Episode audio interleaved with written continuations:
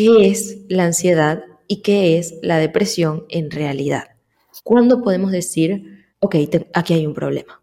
La ansiedad y la depresión siempre tienen que medicarse.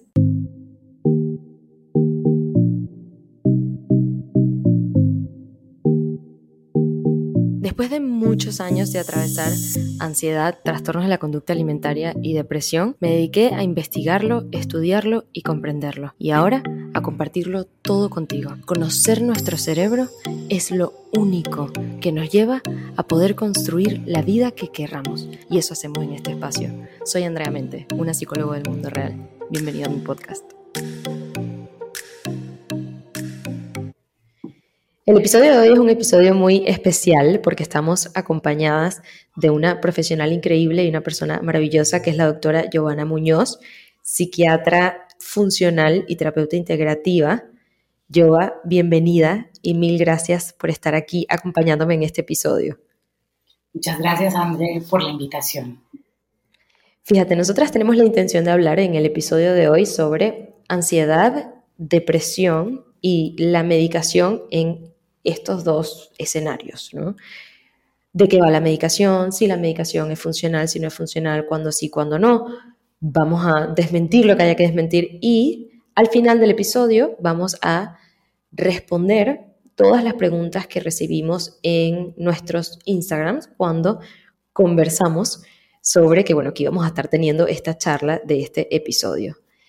Yo me encantaría comenzar porque nos expliques ¿Qué quiere decir ser una psiquiatra funcional y terapeuta integrativa y cómo fue que llegaste a definirte de esa forma como profesional?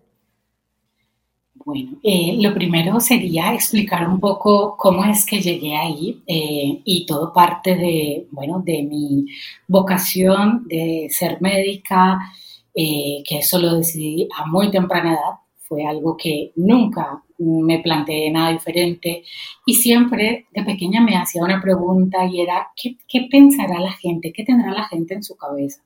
Y bueno, cada vez que, que, mm, estudiaba medicina me encontraba con, con pacientes y sus diferentes patologías, siempre pensaba que había detrás algo emocional.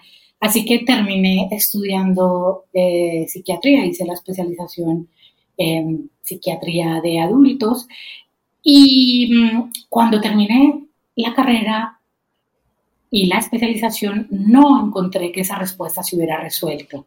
Así que empecé a, aprender nuevas herramientas, sobre todo estuve 10 años aprendiendo diferentes herramientas terapéuticas y mm, ampliando mi visión y comprensión del ser humano. Entonces estaba trabajando en una unidad de salud mental en, Cataluña y eh, llegó un momento en el que yo sentía que no les estaba ayudando realmente a los pacientes, que la mayoría de personas que acudían eh, tenían conflictos de la vida cotidiana que no habían sabido abordar adecuadamente, que no tenían las herramientas necesarias y esto se convirtió en algún momento, pasó de ser un síntoma, un malestar, a un trastorno. Y ahí era cuando ingresaban. Entonces yo sentía que no les estaba ayudando realmente y decidí salir a la calle, a ayudar a las personas a que no tuvieran que entrar precisamente, a que pudieran aprender a, llevar su vida eh, en un nivel eh, y calidad adecuado de bienestar, ¿no? Entonces, esto, eh, pues inicialmente sube muy volcada en la psicoterapia, amo la, terapia porque considero que nos lleva a conectar con lo que realmente somos y quita toda esa paja que nubla eh, los seres tan maravillosos que somos. Sin embargo, habían síntomas que no terminaban de resolverse en terapia y las personas que acuden a mí eh, no habitualmente no quieren tomar medicación. Entonces, yo necesitaba encontrar otras herramientas y ahí es cuando elijo formarme en medicina funcional, que en América se dice medicina funcional, en Europa eh, se llama psiconeuroinmunoendocrinología. Eh, y desde esa mirada, eh, porque en últimas la psiconeuroinmunología o la, o la medicina funcional lo que hace es eh, encontrar la raíz de ese desequilibrio. Y esta, y esta corrección de ese desequilibrio tiene diferentes ámbitos desde el punto de vista, por ejemplo, hábitos de vida, también pues ver qué es lo que está pasando a nivel orgánico, qué procesos están siendo intervenidos a nivel celular sobre todo, eh, también lo que está pasando a nivel emocional y cómo esto interfiere en, nuestra, en, nuestro bienestar físico. Conclusión, esto me dio como esas herramientas para poder ayudarle a las personas a, tratar esos desequilibrios que estaban ahí y que eh, no los íbamos a hacer más a través de la medicación o solo y exclusivamente cuando fuera necesario. Wow. De alguna manera como pues ver, ver al ser humano como lo que somos, ¿no? Realmente un, ser integral donde las cosas que nos pasan no es a causa de una sola cosa, sino que al final hay muchos factores involucrados y poder tomar en cuenta todos esos factores y eh, lo que somos nosotros como personas en su totalidad. Ahora, en, ese, en esa experiencia de, esos, de, todos esos años que tuviste quizás más cerca de la medicina convencional, ¿qué cosas encontraste con respecto a patologizar y etiquetas? Mira, esa pregunta me encanta porque debo decir que a día de hoy intento al máximo no, de no poner etiquetas porque esas etiquetas terminan siendo condicionantes. Entonces, em, ¿qué era lo que veía? Era situaciones de la vida cotidiana que se terminaban psiquiatrizando, medicalizando, eh, y resulta que también es importante entender que como humanidad tenemos retos, tenemos una cantidad de situaciones en el día a día que inevitablemente nos traen a veces frustración y en general nos pueden traer malestar, retos eh, y esto comporta también una respuesta emocional, ¿no? Y entonces, em, cuando yo me doy cuenta que esas, esa situación que una persona está atravesando, a través de eh, tratarla, o sea, de etiquetarla, de ponerle un diagnóstico y ponerle un tratamiento, no se resuelve, por supuesto viene esa inquietud de decir, un momento, si lo que necesitamos son herramientas para aprender a afrontar lo que la vida nos trae. Total, y otra cosa que, además tú y yo hemos conversado, ¿no? Con respecto a las etiquetas, tiene mucho que ver porque tú lo ves desde esa, desde esa perspectiva dentro de la medicina convencional y yo tuve también la oportunidad de vivirlo de alguna manera como paciente, ¿no? Del lado de paciente. Y encontraba en mi propia experiencia personal, más allá de mi práctica como profesional, que el hecho de yo tener una etiqueta me daba como cierto permiso de excusar el no salir de ahí, ¿no? Era como, me lo creía, bueno, es que yo soy esto, ¿no? Yo soy esta enfermedad, se vuelve parte de mi identidad de alguna manera y entro como en un bucle infinito en el cual yo me puedo respaldar de la etiqueta más allá de cualquier otra consecuencia, ¿no? Pero estoy como agregando un, dato ahí más de color que siento que también lo, viví desde el ámbito eh, personal.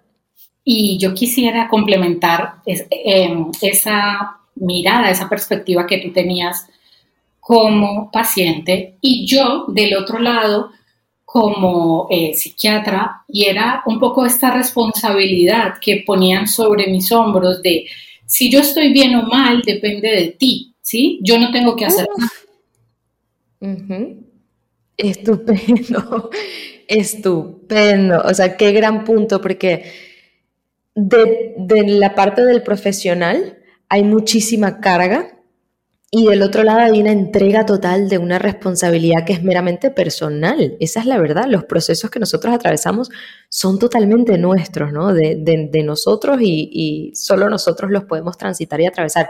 Que nos den herramientas, que nos den recursos y que nos guíen el camino es una cosa distinta. Pero entregar esa responsabilidad, wow, eso es un gran punto con respecto a las etiquetas. Y fíjate algo, en, el tema de hoy queríamos conversar, o vamos a conversar, particularmente sobre la medicación en ansiedad y en depresión. Es larguísimo esto y yo reconozco que es larguísimo. Vamos a tratar de abarcarlo todo de la forma más breve y concisa posible, pero es verdad que es un tema interesantísimo y sobre todo que, lo vivimos mucho, que está muchísimo allá afuera, que la ansiedad va cada vez más y más a nivel de, casos y la depresión pues ni te cuento, ¿no? Eh, sabemos que está allá afuera con bastante intensidad y que por ende pueden haber muchas personas que estén experimentando un tanto de confusión, ¿no? A, mí también me pasó y yo asumo que quizás antes de, de, tu carrera, pues lo mismo, ¿no? Cuando estamos en una postura de pacientes tenemos poco conocimiento y es un área en el que nos solemos entregar bastante porque decimos, bueno, ¿qué sé yo de esto? ¿No? Ellos son los que saben, bueno, que hagan, que hagan lo que puedan hacer. Y la verdad es que necesitamos tener un poquito más de herramientas, un poco más de conocimientos para poder también reconocer ciertas cosas de otros profesionales, ¿no? Bueno, esto, esto me, da una alerta, esto quizás prefiero una segunda opinión, esto no, no estoy muy segura que funcione de esta forma o de otra. Quizás tener nosotros más información que luego nos dé poder decisivo frente a nuestro caso particular y nos dé la capacidad de reconocer cosas en nuestros procesos y en otros profesionales. Yo quisiera que empezáramos por hablar sobre qué es la ansiedad y qué es la depresión en realidad. Eh, bueno, a mí me gustaría dar una respuesta eh, alejada de la mirada exclusivamente clínica, o sea, no quiero dar una definición típica. Eh, y dentro de mi experiencia, de lo que observo en los pacientes que acuden a mí, Em, es la ansiedad es, un, es una señal de alarma de que hay un conflicto entre esas percepciones internas y las situaciones externas. Y esa alarma necesita ser atendida. Y cuando no la escuchamos, pues habla cada vez o, suena cada vez más alto, ¿no? Entonces, eh, realmente la ansiedad mm, me parece que siempre viene como una gran maestra a, mostrar asuntos que necesitan solucionarse, ¿sí? que se están pasando por alto eh, y que deben de ser atendidos. Total, una cosa muy interesante que dices, que he tenido esas conversaciones con algunos pacientes, ¿no? Con respecto a que la ansiedad en realidad es esta alarma o esta señal que nos está mostrando otra cosa y que es el verdadero problema, ¿no? La, ansiedad no es el problema y nunca será el problema. Se puede convertir en un obstáculo cuando no la manejamos bien y ya entraremos ahí. Pero me despertaste o me recordaste una conversación que tuve una vez con un paciente donde yo le digo esto y me dice, pero ¿cómo que cada vez se hace peor y peor? Si yo nunca he ignorado la ansiedad, o sea, yo nunca he ignorado estas señales. Y digo, claro, a veces estamos tan desconectados de nuestras propias señales y tan desconectados de nosotros mismos que puede estarse manifestando la ansiedad y la vamos dejando pasar por alto, pero quizás no como un acto voluntario, sino porque estamos muy distraídos, preocupados, sumergidos en automáticos que no nos permiten ver esto hasta que llega el famoso ataque de ansiedad, donde ya hay manifestaciones fisiológicas que efectivamente no podemos ignorar porque son un poco más disruptivos del día, ¿no? Y esa es la ansiedad diciéndonos, bueno, si no me prestaste atención antes, me vas a prestar atención así. Entonces también hay un proceso de aprender a integrar, ¿no? Las señales de ansiedad y estas alarmitas que nos está mandando para poder reconocerlas y para poder atenderlas eh, a la brevedad de lo posible, ¿no? Porque cada vez será mientras yo antes la resuelva y antes le preste atención y la integre, más rápido puedo solucionar ese conflicto que tú dices que está sucediendo. ¿no? Con respecto a la depresión. Ok, bueno, eh, la depresión, si, si, vemos un poco em, el origen de la tristeza, siempre está relacionado con una pérdida.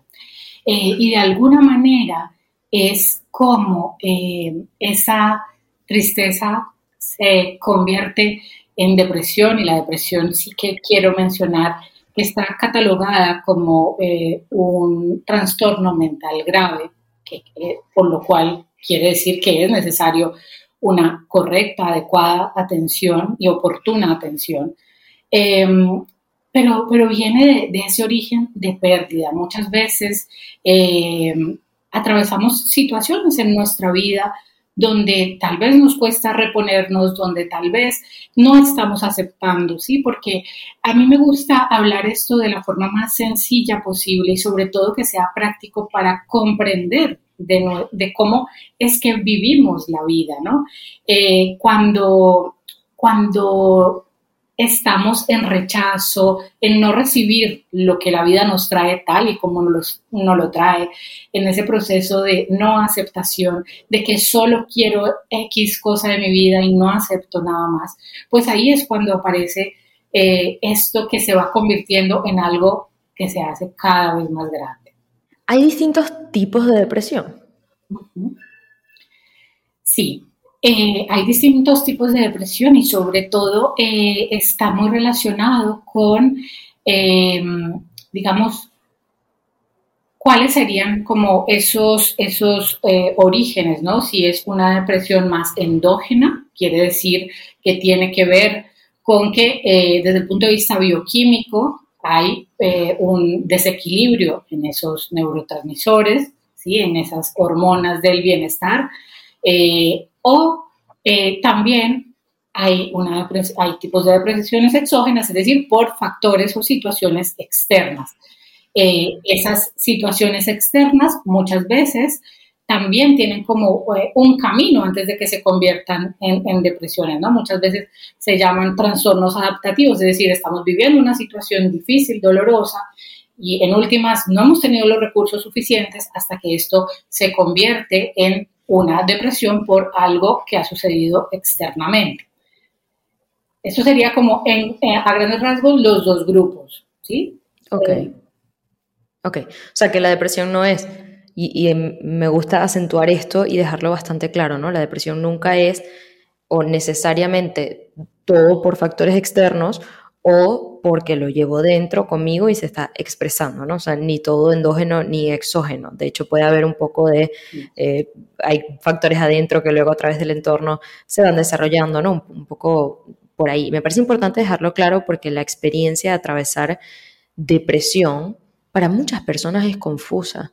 Yo atravesé unos años de depresión y, y recuerdo demasiada confusión para ese entonces, ¿no? Como, ¡Ah! pero estoy tristísima, pero estoy, o sea, que no sé ni qué hacer, pero entonces motivación, desmotivación, pero sí, que si puedo, que si no puedo. O sea, eh, es mucha la confusión y al final mm, es como si no entendieras realmente qué es lo que está pasando o porque no tienes ganas de nada, ni por dónde empezar, ¿no? Como que uno se desploma. Lo mismo sucede muchas veces con la ansiedad, esa incertidumbre de no entender qué es lo que me está pasando, a veces agrava los mismos ciclos de ansiedad. Así que yo quiero que conversemos ahora un poco sobre, es decir, ya tenemos más o menos claro qué es la ansiedad, qué es la depresión. ¿Cuándo empiezan a ser un problema? Porque ni la ansiedad es un problema, ni atravesar una depresión es el problema máximo de la historia de la vida. Todos los seres humanos podemos atravesar por un momento depresivo, etapas depresivas, situaciones inclusive que quizás nos ponen más propensos a sentirnos de esta manera, pero ¿cuándo podemos decir, ok, aquí hay un problema?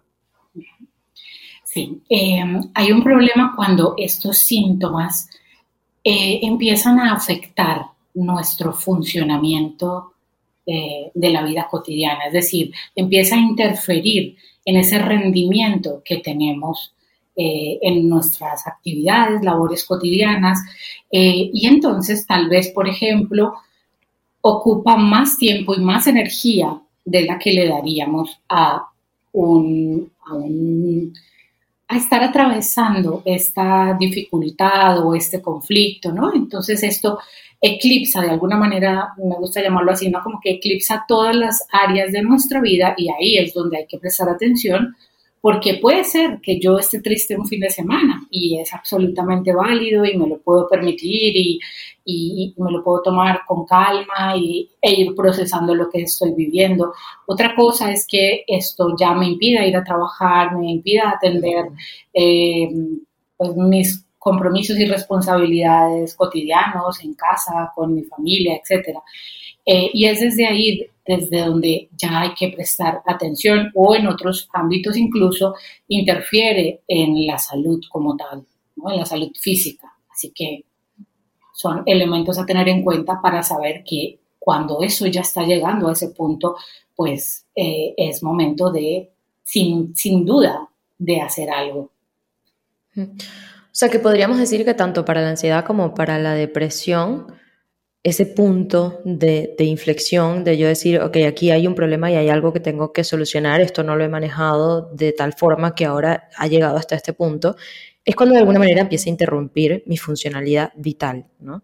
Tú pones el ejemplo de ir al trabajo, yo podría agregar el ejemplo de cuando ya empieza a interrumpir horas de sueño prolongadas, tengo no sé cuánto tiempo que no duermo, cuando empieza a modificar mi forma de alimentarme y de una manera inconsciente, ¿no? Como que de repente me doy cuenta que tengo no sé cuántos días sin comer las tres comidas, sino que hago una sola y ni siquiera me acordaba, o sea, cuando empieza a interrumpir la funcionalidad vital, ¿no? Eso. Cuando empiezo a desatenderme eh, y entonces también llega un punto, porque esto no sucede de un día para otro. Por eso, Exactamente. esta explicación eh, de, de es necesario tomar conciencia de lo que vamos viviendo y de que con qué recursos afrontamos lo que nos pasa para que esto no se haga una, una bola de nieve y que ya cuando esté lo suficientemente grande, entonces ya no quedan muchas opciones, ahí es cuando hay que intervenir sí o sí.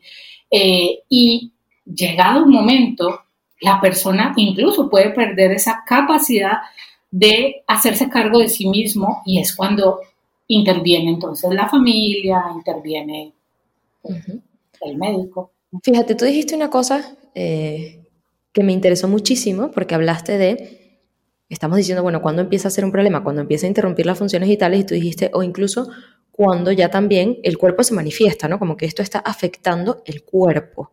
Es decir, tanto la ansiedad como la depresión pueden llegar a, puntos y niveles donde fisiológicamente se modifiquen cosas dentro de nosotros, a nivel químico, a nivel hormonal. Hay muchas cosas que pueden ser modificadas tanto por la ansiedad como por la depresión y empezar a manifestarse. Eso me lleva a hacerte la pregunta del año. la ansiedad y la depresión siempre tienen que medicarse. Bueno, esta es una gran pregunta. es de interés de muchas personas porque eh, mi respuesta es no, no siempre. E, ese siempre pues sería como ese condicional de que eh, en todas las ocasiones y no es así. En realidad, em, eh, vuelvo a este punto de la importancia de ir reconociendo lo que está pasando e incluso cuando ya está lo suficientemente eh, eh, evidente, cuando es lo suficientemente explícito todos estos síntomas, pueden haber maneras de revertirlo. Evidentemente, eh, cuando ya está muy desequilibrado todo este asunto, pues entonces sí se hace inminentemente necesario medicar. A veces es muy difícil ya a un nivel mucho más avanzado revertir esos síntomas. La medicación eh, convencional que todos conocemos, ¿tiene alguna alternativa? Es decir, en estos casos que tú estás diciendo, bueno, cuando ya hay un desbalance o un desorden interno quizás demasiado importante que consideramos que necesita ser intervenido, ¿existe como quizás algún primer paso alternativo para no optar directamente por un psicofármaco? Sí, yo, yo lo hago en, en, mi consulta eh, y lo hago desde esa mirada integrativa que me da ese sentido de responsabilidad de lo que estoy haciendo. Es decir, puedo comprender quién es esa persona, qué mecanismos de afrontamiento tiene, qué recursos tiene para atravesar lo que está pasando, qué tanto compromiso tiene con su proceso eh, terapéutico. Eh, y también qué tan dispuesta está a introducir nuevos eh, hábitos y cambios en su, en su estilo de vida. ¿Por qué? Porque si ya aquí quiero hablar un poco desde la psiquiatría funcional, necesitamos em, revertir ese desequilibrio y comprendiendo que en la ansiedad y en la depresión, muy seguramente todas esas, eh, la noradrenalina, la serotonina y otras eh, hormonas más del bienestar están en desequilibrio, hay muchos recursos para hacerlo. Por ejemplo, a, día de hoy eh, hemos ya escuchado ampliamente cómo se considera el intestino el segundo cerebro eh, y qué importante es cuidar nuestra salud intestinal para que ahí en el intestino también esas hormonas eh, del bienestar se produzcan, esa, e, e, esa, serotonina, esa noradrenalina se produzca y podamos sentirnos mejor. Yo particularmente Em, he tenido la experiencia de personas que están como muy comprometidas en su proceso y hacen cambios en su alimentación eh, que pueden tener resultados muy favorables, sobre todo en síntomas de ansiedad. Luego también hay un manejo mm, complementario con todo esto y hay la posibilidad de usar suplementos, hay serotonina, digamos, en forma de suplemento, no como un, como un fármaco, no, no producido artificialmente, sino hay suplementación de, de 5-HTP, triptófano, que también es un derivado de, de, de esas 5-HTP, y esto ayuda a regular ese estado de ánimo. Evidentemente, también esto hay que ser consciente a un ritmo diferente, ¿sí?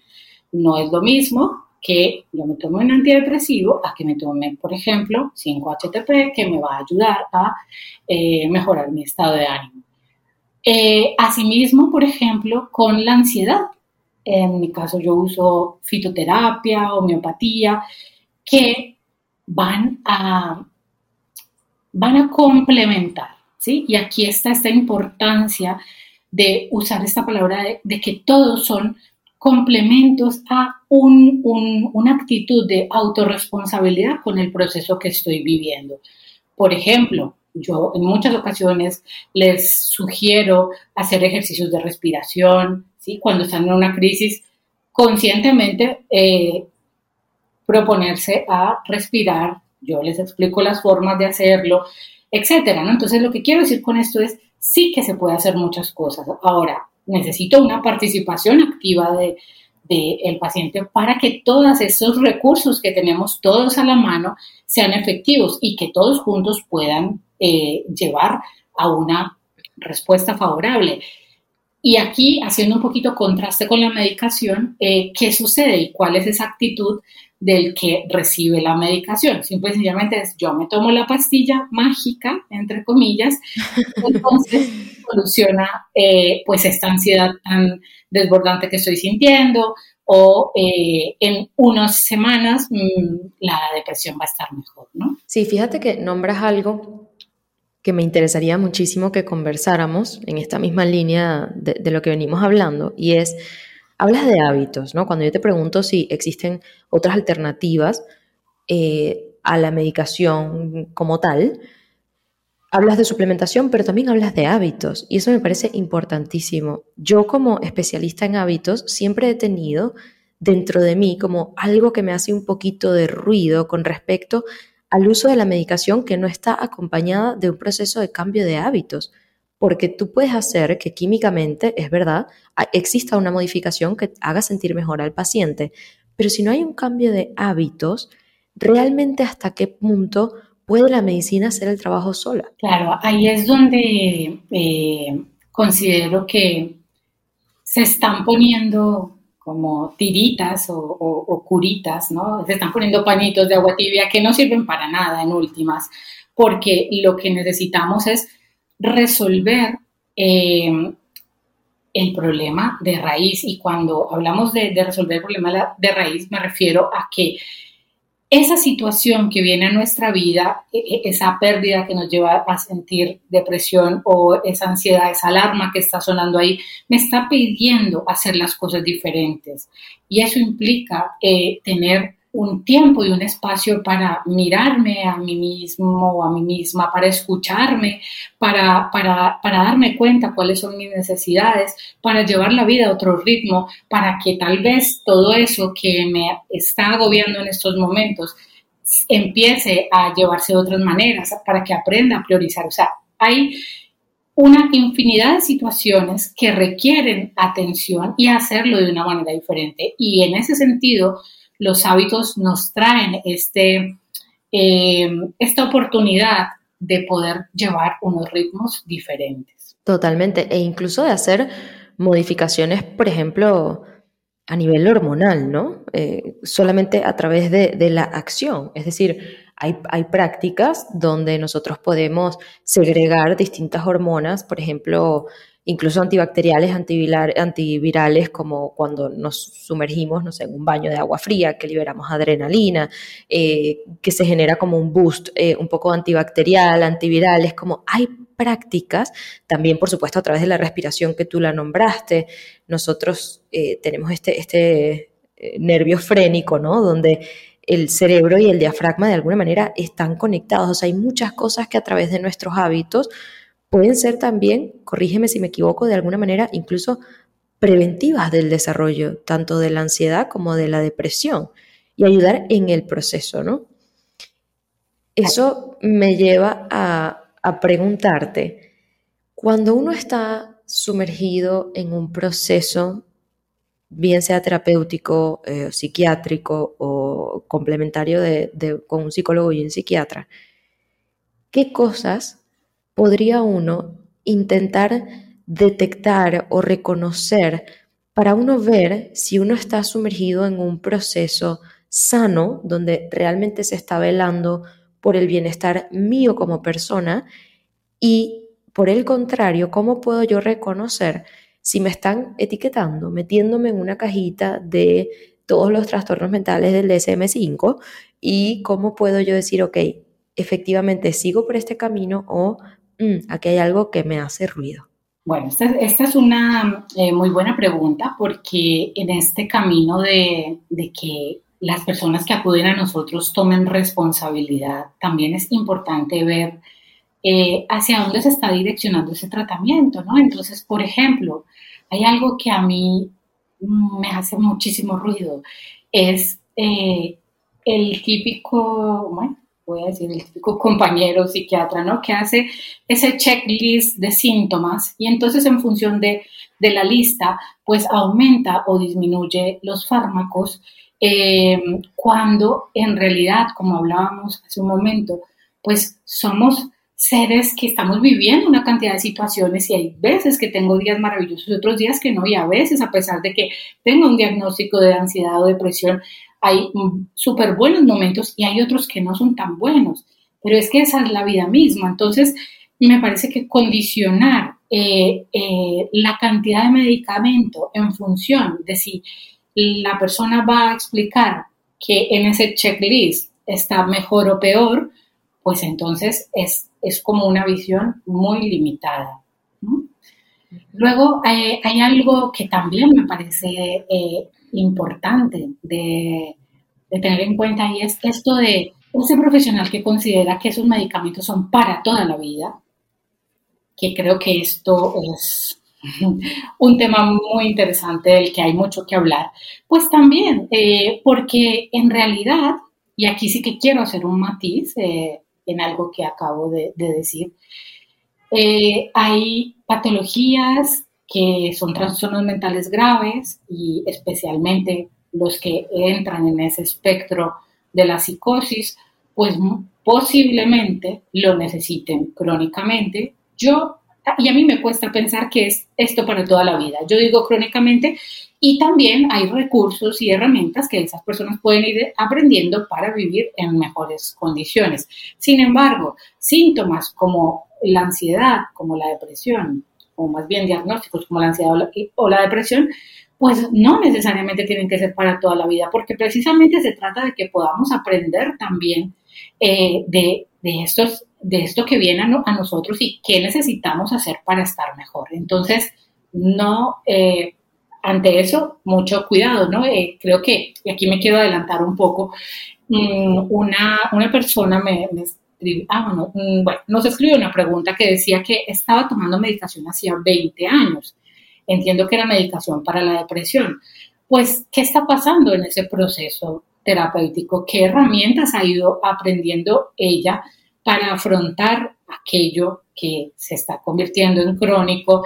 Eh, qué es lo que todavía no está aceptando, etcétera. Entonces ahí hay como mucho que mirar y yo lo pongo por eso, considero fundamental la terapia. siempre. O sea, creo que eso es un no negociable en, en, un, proceso como eso. Y por último, quiero decir otro más, es que en muchas ocasiones se, se recetan medicamentos de una forma muy precipitada, eh, sin comprender ese proceso orgánico por el que está pasando la persona, esa condición psicoemocional que está atravesando, eh, y así tan a la ligera se receta medicación.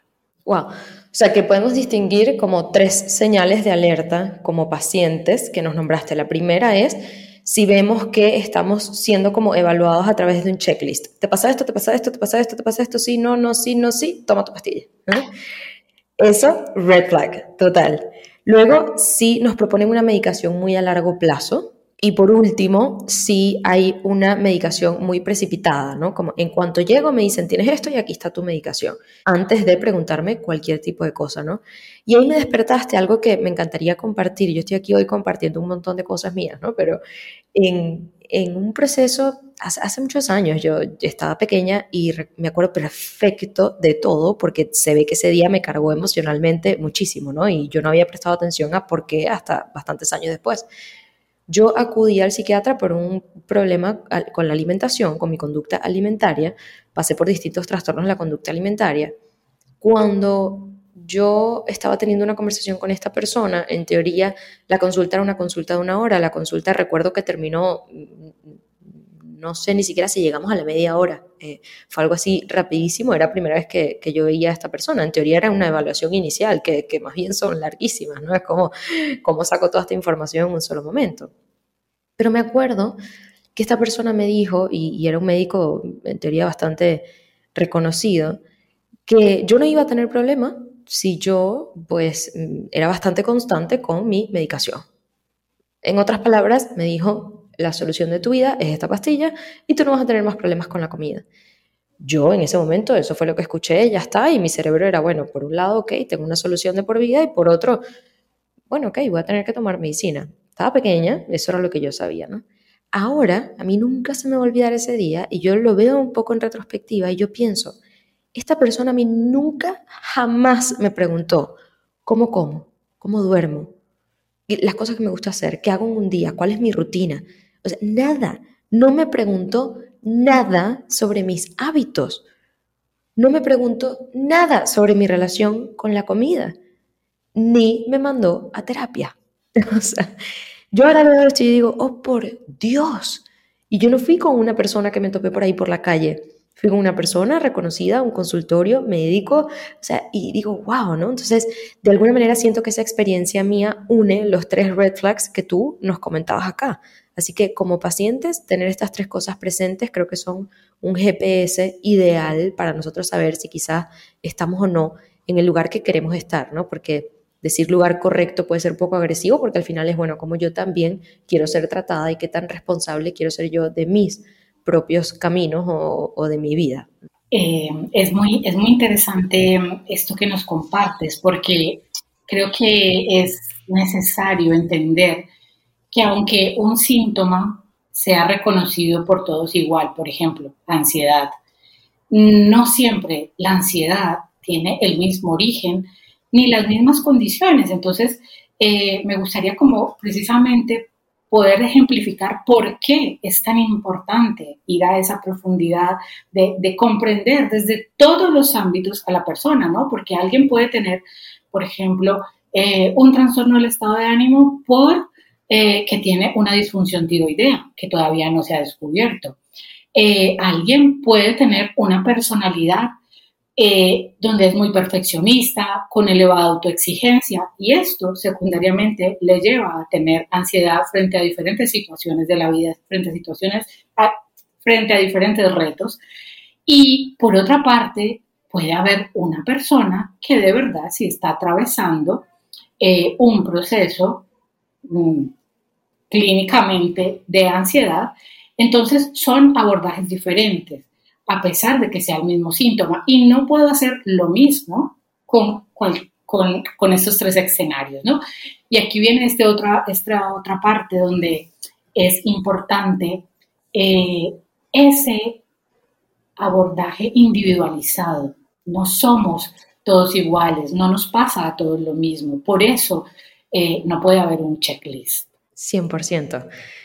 Gracias, Yoba. A ver, ahora, si te parece, tenemos una buena lista de preguntas que nos hicieron a través de Instagram cuando colocamos las cajitas de preguntas.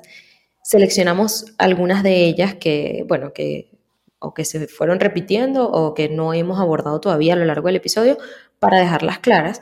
Y si te parece, vamos una por una. Aunque ya hablamos un poco sobre esto de los 20 años de medicación, voy a nombrar la pregunta como para que le podamos dar a esta persona una respuesta breve y concisa a su petición particular. Y esta persona nos dice, ¿cuánto tiempo se puede prolongar la meditación? Yo tengo 20 años con ella. ¿Existe una respuesta para eso? ¿Cuánto tiempo se puede prolongar la medicación?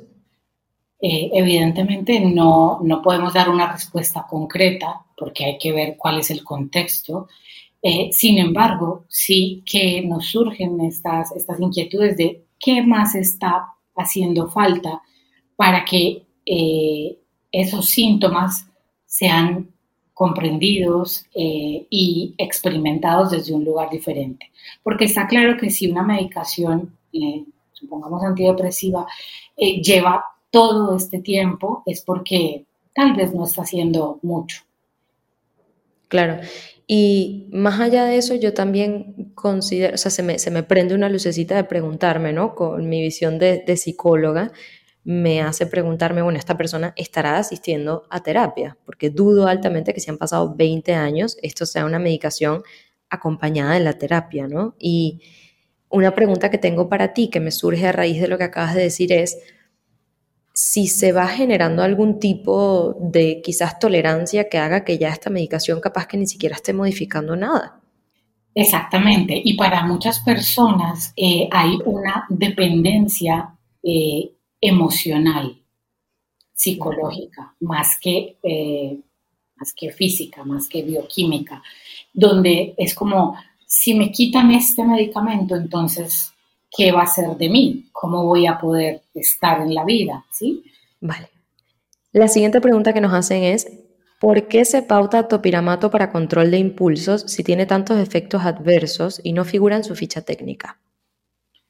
Bueno, esto podría ser un poquito controversial porque sobre todo en Europa son muy exigentes con la indicación terapéutica de los fármacos y de hecho cuando se eh, usan fármacos que no están oficialmente eh, indicados para determinadas patologías, pues no son autorizados. Ahora bien, con respecto a los efectos adversos, mm, digo que siempre, absolutamente todo, eh, tiene efectos adversos, ¿sí? Desde, mm, no sé, digo yo, eh, desde una ensalada que nos que nos comamos, puede ser nutritiva y tal, pero tiene unos efectos adversos. Puede ser mucho más eh, diurética, puede, sí, o sea, lo que quiero decir con esto es, los efectos adversos siempre van a estar en un medicamento, no, no los estoy apoyando ni aplaudiendo, siempre y sencillamente digo, yo le digo a los pacientes, no miren los efectos adversos, porque si los miras es que no te tomarías absolutamente nada. Y por eso también mi interés y, y mi y mi propuesta de recurrir a otras opciones cuando es posible. Que este sea el último recurso, digamos. Exacto. Luego nos preguntan, aunque ya vi que lo tocamos un poquito, pero nos dicen, ¿en cuánto tiempo se puede generar dependencia?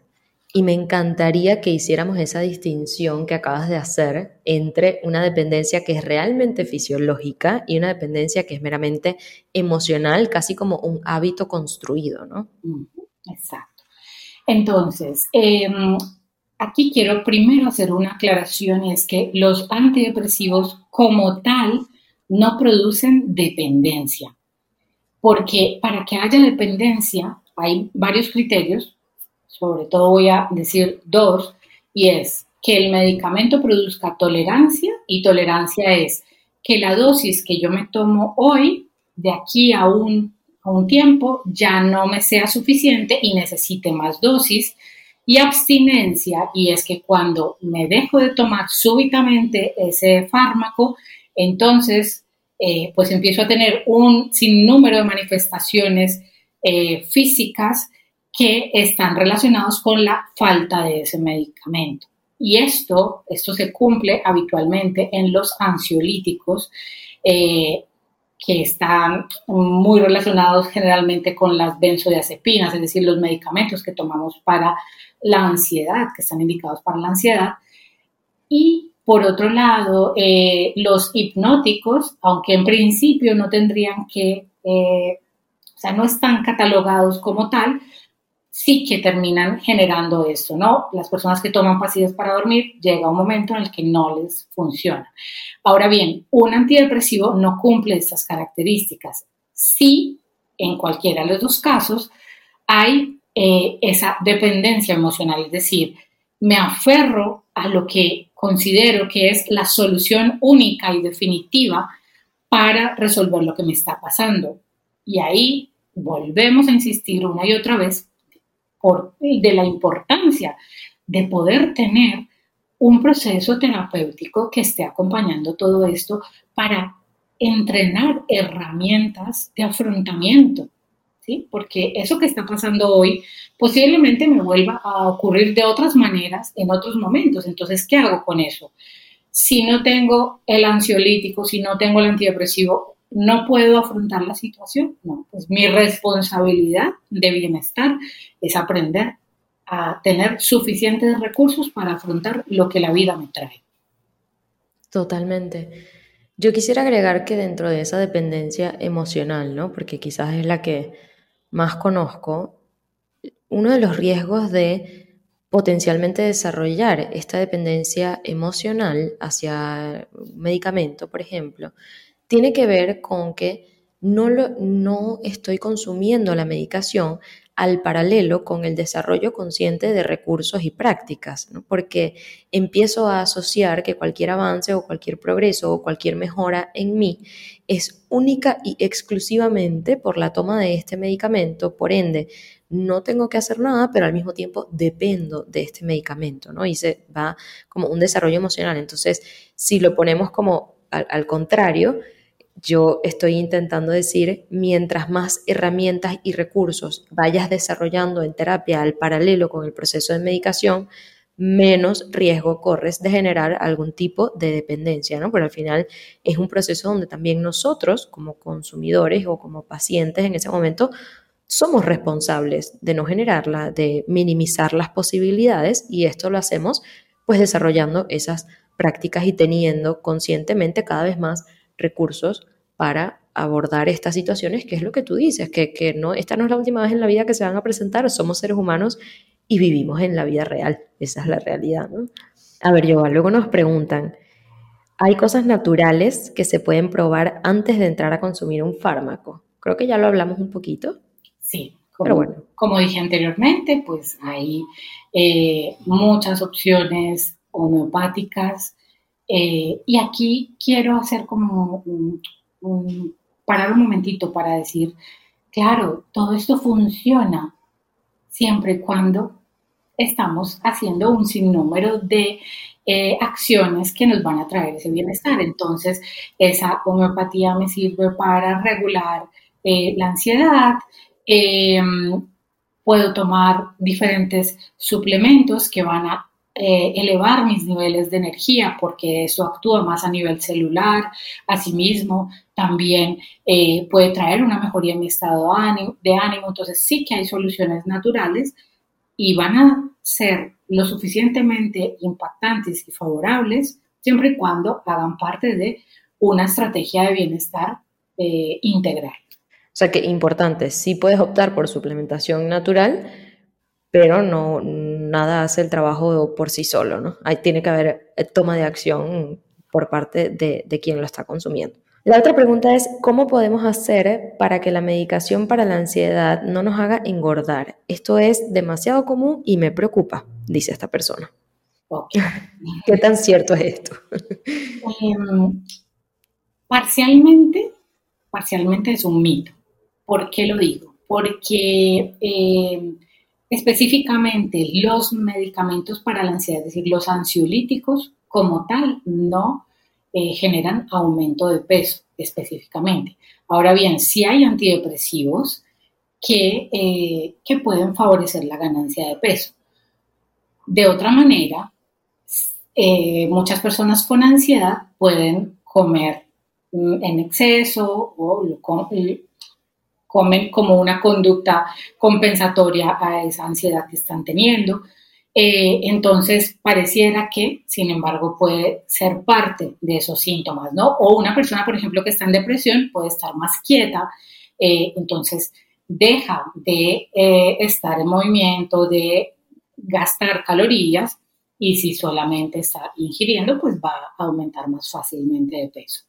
O sea que en definitiva hay muchos otros factores que podrían estar afectando ese aumento de peso que quizás no se están considerando y se asocian directamente a la medicación y es una asociación de alguna manera falsa o injusta, ¿no? Así es. Vale, nos preguntan, ¿es necesario siempre para el trastorno obsesivo compulsivo medicación o, puede ser terapia? Gracias. Bueno, em, aquí es un poco... Eh, difícil responder correctamente esta pregunta porque depende de la complejidad de los síntomas, de cuánto compromiso hay en ese funcionamiento mm, de la vida cotidiana y en últimas, eh, qué tan incapacitante está siendo. Entonces, realmente esto entra dentro de esos, dentro de esas patologías que ameritan pues evaluar muy bien, ver hasta dónde eh, se está comprometiendo, todo, todas sus emociones, su pensamiento eh, y, su, y su cotidianidad para determinar si es inminentemente necesario la medicación. Totalmente. Yo también le aconsejaría a la persona que hizo esta pregunta, en caso de que esté atravesando sintomatología de trastorno obsesivo compulsivo, que quizás empiece, ¿no? Primero una terapia cognitivo-conductual, que su primer intento sea la terapia y que a través del proceso terapéutico vaya descubriendo si en su caso particular existe posterior a un intento de terapia el consejo por parte del profesional de que se inicie un proceso eh, psiquiátrico ¿no? de potencial medicación. Vale, nos preguntan, ¿la esquizofrenia se puede tratar sin fármacos? La esquizofrenia eh, está considerada como un trastorno mental grave y realmente hasta ahora mm, considero que sí ha sido necesario medicar a los, a los pacientes, ¿no? Entonces, en ello eh, sí que hay que decir que de todas maneras se puede tener una vida muy funcional y además eh, teniendo una mínima medicación posible. Yo tengo algunos pacientes con ese diagnóstico y sí mantenemos la medicación, sin embargo, para mí por lo menos es muy importante que la medicación no los mantenga sedados y que puedan llevar eh, una plena autonomía de su vida. Entonces, esta pregunta es muy interesante porque es bastante común. Creo que la he visto muchísimo y la he escuchado muchísimo, ¿no? ¿Qué pasa si dejo los antidepresivos sin consultar a mi médico? Ya estoy bien. Esta es una pregunta muy habitual. Eh, de hecho, hay personas que no regresan a, la consulta cuando se les ha pautado eh, antidepresivos. Y realmente sí que hay una recomendación de que se tomen adecuadamente. Yo, yo le digo a mis pacientes que los antidepresivos serían como los antibióticos, que los antibióticos hay que tomarlos bien y por el tiempo que corresponde. Eh, ¿Y eso qué quiere decir? Que eh, cuando, por ejemplo, se está tomando por primera vez, puede ser que a los tres meses ya no tenga síntomas. Entonces, bueno, en, en una franja entre tres a seis meses se, podrían suspender a pesar de que la persona esté bien tal vez desde el mes 2. ¿Y qué pasa si se suspenden súbitamente? Pues entonces el, cuerpo ha estado recibiendo serotonina, noradrenalina de forma artificial, ¿sí? con lo cual va a haber una, una bajada otra vez de estos neurotransmisores, van a haber unos efectos secundarios ¿sí? En cambio, si hacemos un descenso progresivo hasta suspenderlos, no va a suceder. ¿Por qué? Porque también es decirle al cuerpo, ok, ahora tú vas a producir esto que lo sabes hacer de forma natural, ¿sí? Pero si él, si, él está teniendo un reemplazo bioquímico, entonces no nos va a permitir eh, que pueda hacer como ese acoplamiento a que, que lo haga de forma espontánea y natural como lo sabe hacer.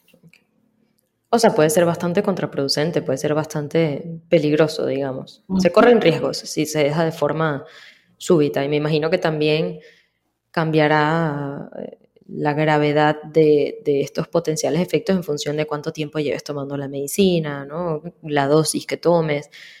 Pero en fin, creo que la recomendación final entonces sería no dejarla sin estar supervisada. Así es. Esta es la última pregunta, Yoga. Y preguntan si es, la medicación debe ser temporal, hasta cuándo usarla, a partir de qué momento se considera adicción. Bueno, eh, como esa pregunta fue así un poco amplia, yo eh, me puse en contacto con la persona que la hizo y ella me explicaba eh, que se trata de un familiar que toma antidepresivos, toma citalopram, hace más o menos dos años y está inquieta, preocupada por la persistencia de, este medicamento. Como dije anteriormente, los antidepresivos no producen adicción.